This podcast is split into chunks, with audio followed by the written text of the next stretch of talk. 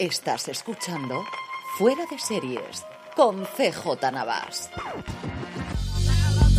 Bienvenidos a Streaming, el programa diario de Fuera de Series, en el que un servidor CJ Navas tendrá las principales noticias, trailers, estrenos y muchas cosas más del mundo de las series de televisión. Edición del lunes 9 de enero, arrancamos la semana y la arrancamos recordándote que te puedes suscribir gratuitamente al boletín, a la newsletter de Fuera de Series, desde newsletter.fueradeseries.com para recibir gratuitamente todos los días en tu buzón de correo electrónico todas las noticias que aquí comentamos, los estrenos y también los enlaces a los trailers en YouTube. Además, para aquellos que decidáis apoyarnos con una suscripción de pago, los fines de semana os traeremos nuevos artículos. Por ejemplo, este sábado pasado hice una especie de carta de los Reyes Magos de las distintas plataformas,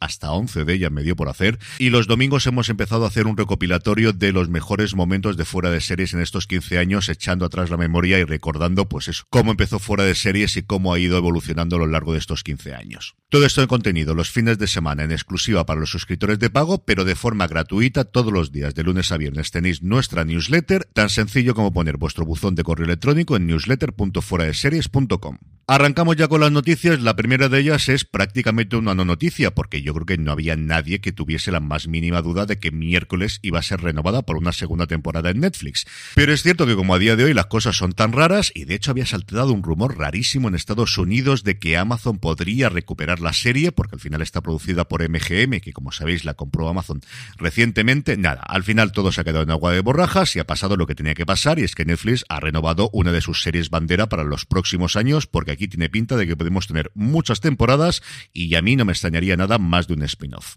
Alfred Gould y Miles Millers, que desarrollaron la serie y fueron los showrunners de la primera temporada, seguirán al mando en la segunda, en la cual no está confirmada la participación de Tim Burton, que dirigió, como sabéis, la mitad de los episodios de la primera temporada. Y ahora, evidentemente, la duda es cuánto tendremos que esperar, pero yo no descartaría que tuviésemos el estreno de la segunda temporada en Halloween del 2023. La otra noticia que también era esperable, pero que tampoco se ha confirmado hasta ahora, es que Nicole Kidman se suma al elenco de Lioness, el drama creado por Taylor Sheridan alrededor de un programa real de la CIA que sigue una joven infante de la Marina cuya misión es acabar con una organización terrorista desde dentro. Y os digo que era esperable porque Nicole Kidman era productora ejecutiva de la serie, de hecho parece que fue la que le llevó ella la serie a Taylor Sheridan y a Paramount Plus inicialmente y era lógico que tuviese al menos un papel secundario, así va a ser, va a interpretar a Kathleen Mead, una supervisora de la CIA con mucha experiencia en el terreno político que le va como anillo al dedo. La serie, además de Nicole Kidman, tenía ya confirmada que su protagonista será la isla de Olivera, que será esa joven infante de Marina que os contaba inicialmente. También está Zoe Saldaña, que si no recuerdo mal también es productora ejecutiva, junto a Jill Warner, la Mónica Garrett, James Jordan o Jonah Wharton, entre otros. Y sí, es otra serie de Paramount Plus que todavía no sabremos cuándo llegará aquí a España porque seguimos sin tener noticias de Sky Showtime. Y de Paramount saltamos a Warner Media Discovery, en concreto a DC y en concreto al rey de Twitter, James Gunn. Hay pocas personas que sepan manejar mejor las redes sociales, en concreto del pajarito, que el nuevo jefazo de DC, que ni corto ni perezoso lanza un tuit diciendo lo que ha hecho durante el día, en el que incluía dar el visto bueno a varios efectos especiales de la última película de los Guardianes de la Galaxia, notas de edición, tener dos grandes reuniones con la gente de DC Studios y escribir un tercio de una serie que todavía no se ha anunciado de DC. A partir de aquí se abren todas las apuestas. Lo que sabíamos en su momento es que Gunn estaba preparando un spin-off de Peacemaker alrededor de Amanda Waller, del personaje de Viola Davis. A mí no me ha dado la sensación de que vayan por ahí los tiros y estamos esperando a final de mes, que es cuando parece que anunciarán entre Gunn y Peter Safran, la persona que comparte con Gunn las riendas de DC a día de hoy, su plan para los próximos 8 o 10 años. Porque puestos a hacer un plan, pues lo haces en serio, desde luego. En el apartado de cancelaciones, AMC las hace de dos en dos. Por un lado, La Calle 61, después de su primera temporada cancelada, y parece que los productores están buscándole una nueva casa. Y la más sorprendente, bueno, sorprendente hace unos años, a día de hoy es el pan nuestro de todos los días, Damascus, una comedia de ciencia ficción que estaba en producción y que AMC ha decidido cargársela antes de que terminase su rodaje. Y terminamos con dos noticias de industria referidas a Netflix. La primera de ellas, Jeremy Gorman, la presidenta de publicidad de la compañía, que en una charla de Variety en el CES en Las Vegas ha salido al paso de los rumores de que la tarifa nueva con anuncios de Netflix no funcionaba bien, diciendo que están muy contentos con el crecimiento que están viendo. Eso sí, no ha querido dar datos concretos, lo sabremos el próximo 19 de enero, que es cuando la compañía presentará los resultados del cuarto trimestre.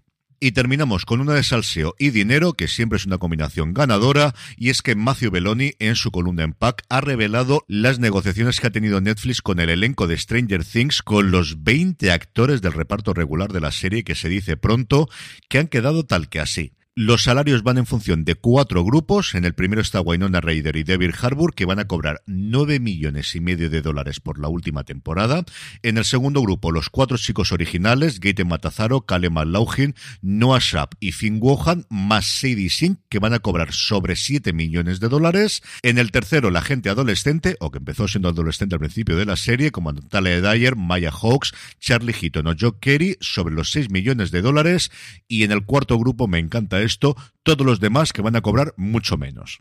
Notaréis una ausencia que es la de Millie Bobby Brown porque ella tiene un acuerdo global con Netflix, la que le ha permitido hacer las películas de Nola Holmes, la que le va a permitir protagonizar la nueva obra de los hermanos Russo, El Estado Eléctrico, y parece que gana mucho, pero que mucho más dinero que el que empezó desde luego cobrando en la primera temporada, que eran 25 mil dólares.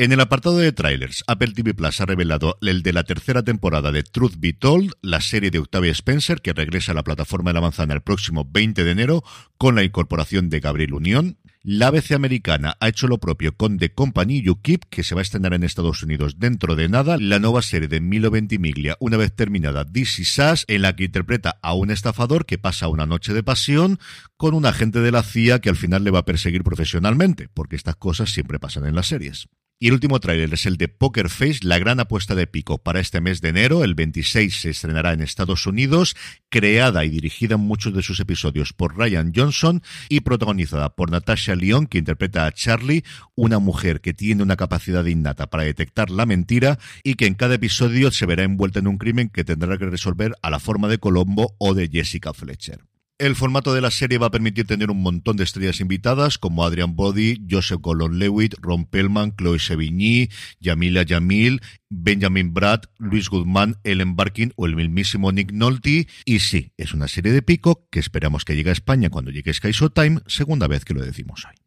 En el apartado de estrenos, Paramount Network nos trae la decimocuarta temporada de Los Misterios de Murdoch y también la novena temporada de Candice Renoir, y por su parte, Sci-Fi estrena Blood and Treasure, Sangre y Tesoro. Un experto en antigüedades forma equipo con una ladrona de arte para atrapar a un terrorista que financia sus atentados con objetos robados. Como el fuera de series de este fin de semana fue un programa especial en el que repasamos las mejores series del 2022 para Jorge Don Carlos y un servidor, os traigo hoy de nuevo nuestros Power Rankings, las series más vistas según nuestra audiencia, a partir de una encuesta que ya sabéis que hacemos todas las semanas en fuera de series.com y que como siempre os recordamos, la mejor forma de que no se os pase es que os unáis a nuestro grupo de Telegram, telegram.m barra fuera de series, donde aparte de poder hablar con más de 1500 personas que forman el grupo, os avisamos de que votéis a vuestras tres series favoritas, así es como hacemos nuestros Power Rankings, que esta semana tiene hasta cuatro novedades. En el puesto número 10, bajando siete posiciones con respecto a la semana anterior, The Wild Lotus, que durante mucho tiempo los dominó y que está a puntito ya de salir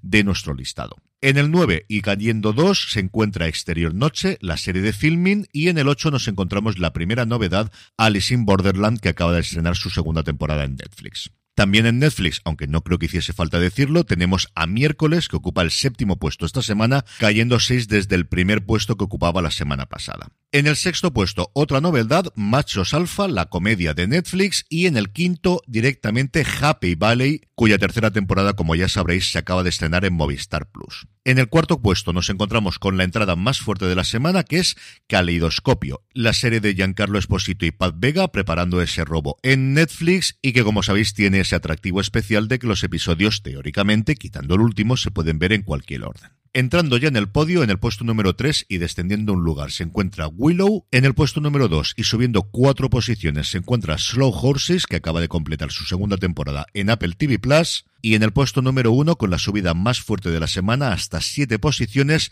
Jack Ryan y su nueva temporada en Prime Video. Y terminamos como siempre con la buena noticia del día y es que hoy en el canal En Familia, el nuevo canal del grupo AMC que ocupa el puesto que tenía hasta ahora Canal Panda, a partir de las 10 de la noche podéis ver todos los días un episodio de la versión remasterizada de Doctor en Alaska. Recordaréis que en febrero Filming tendrá también a disposición esta versión remasterizada, pero si no queréis esperar, como os digo, a partir de hoy a las 10 de la noche, todos los días de lunes a viernes, un nuevo episodio de las andanzas de Joel Fleischman en Doctor en Alaska. Y con esto, y recordándoos que os podéis suscribir gratuitamente a nuestra newsletter en newsletter.fueradeseries.com y si os apetece apoyarnos, además hacer una suscripción de pago y tener el contenido extra durante los fines de semana, me despido hasta mañana, gracias por escucharme y recordad, tened muchísimo cuidado y fuera.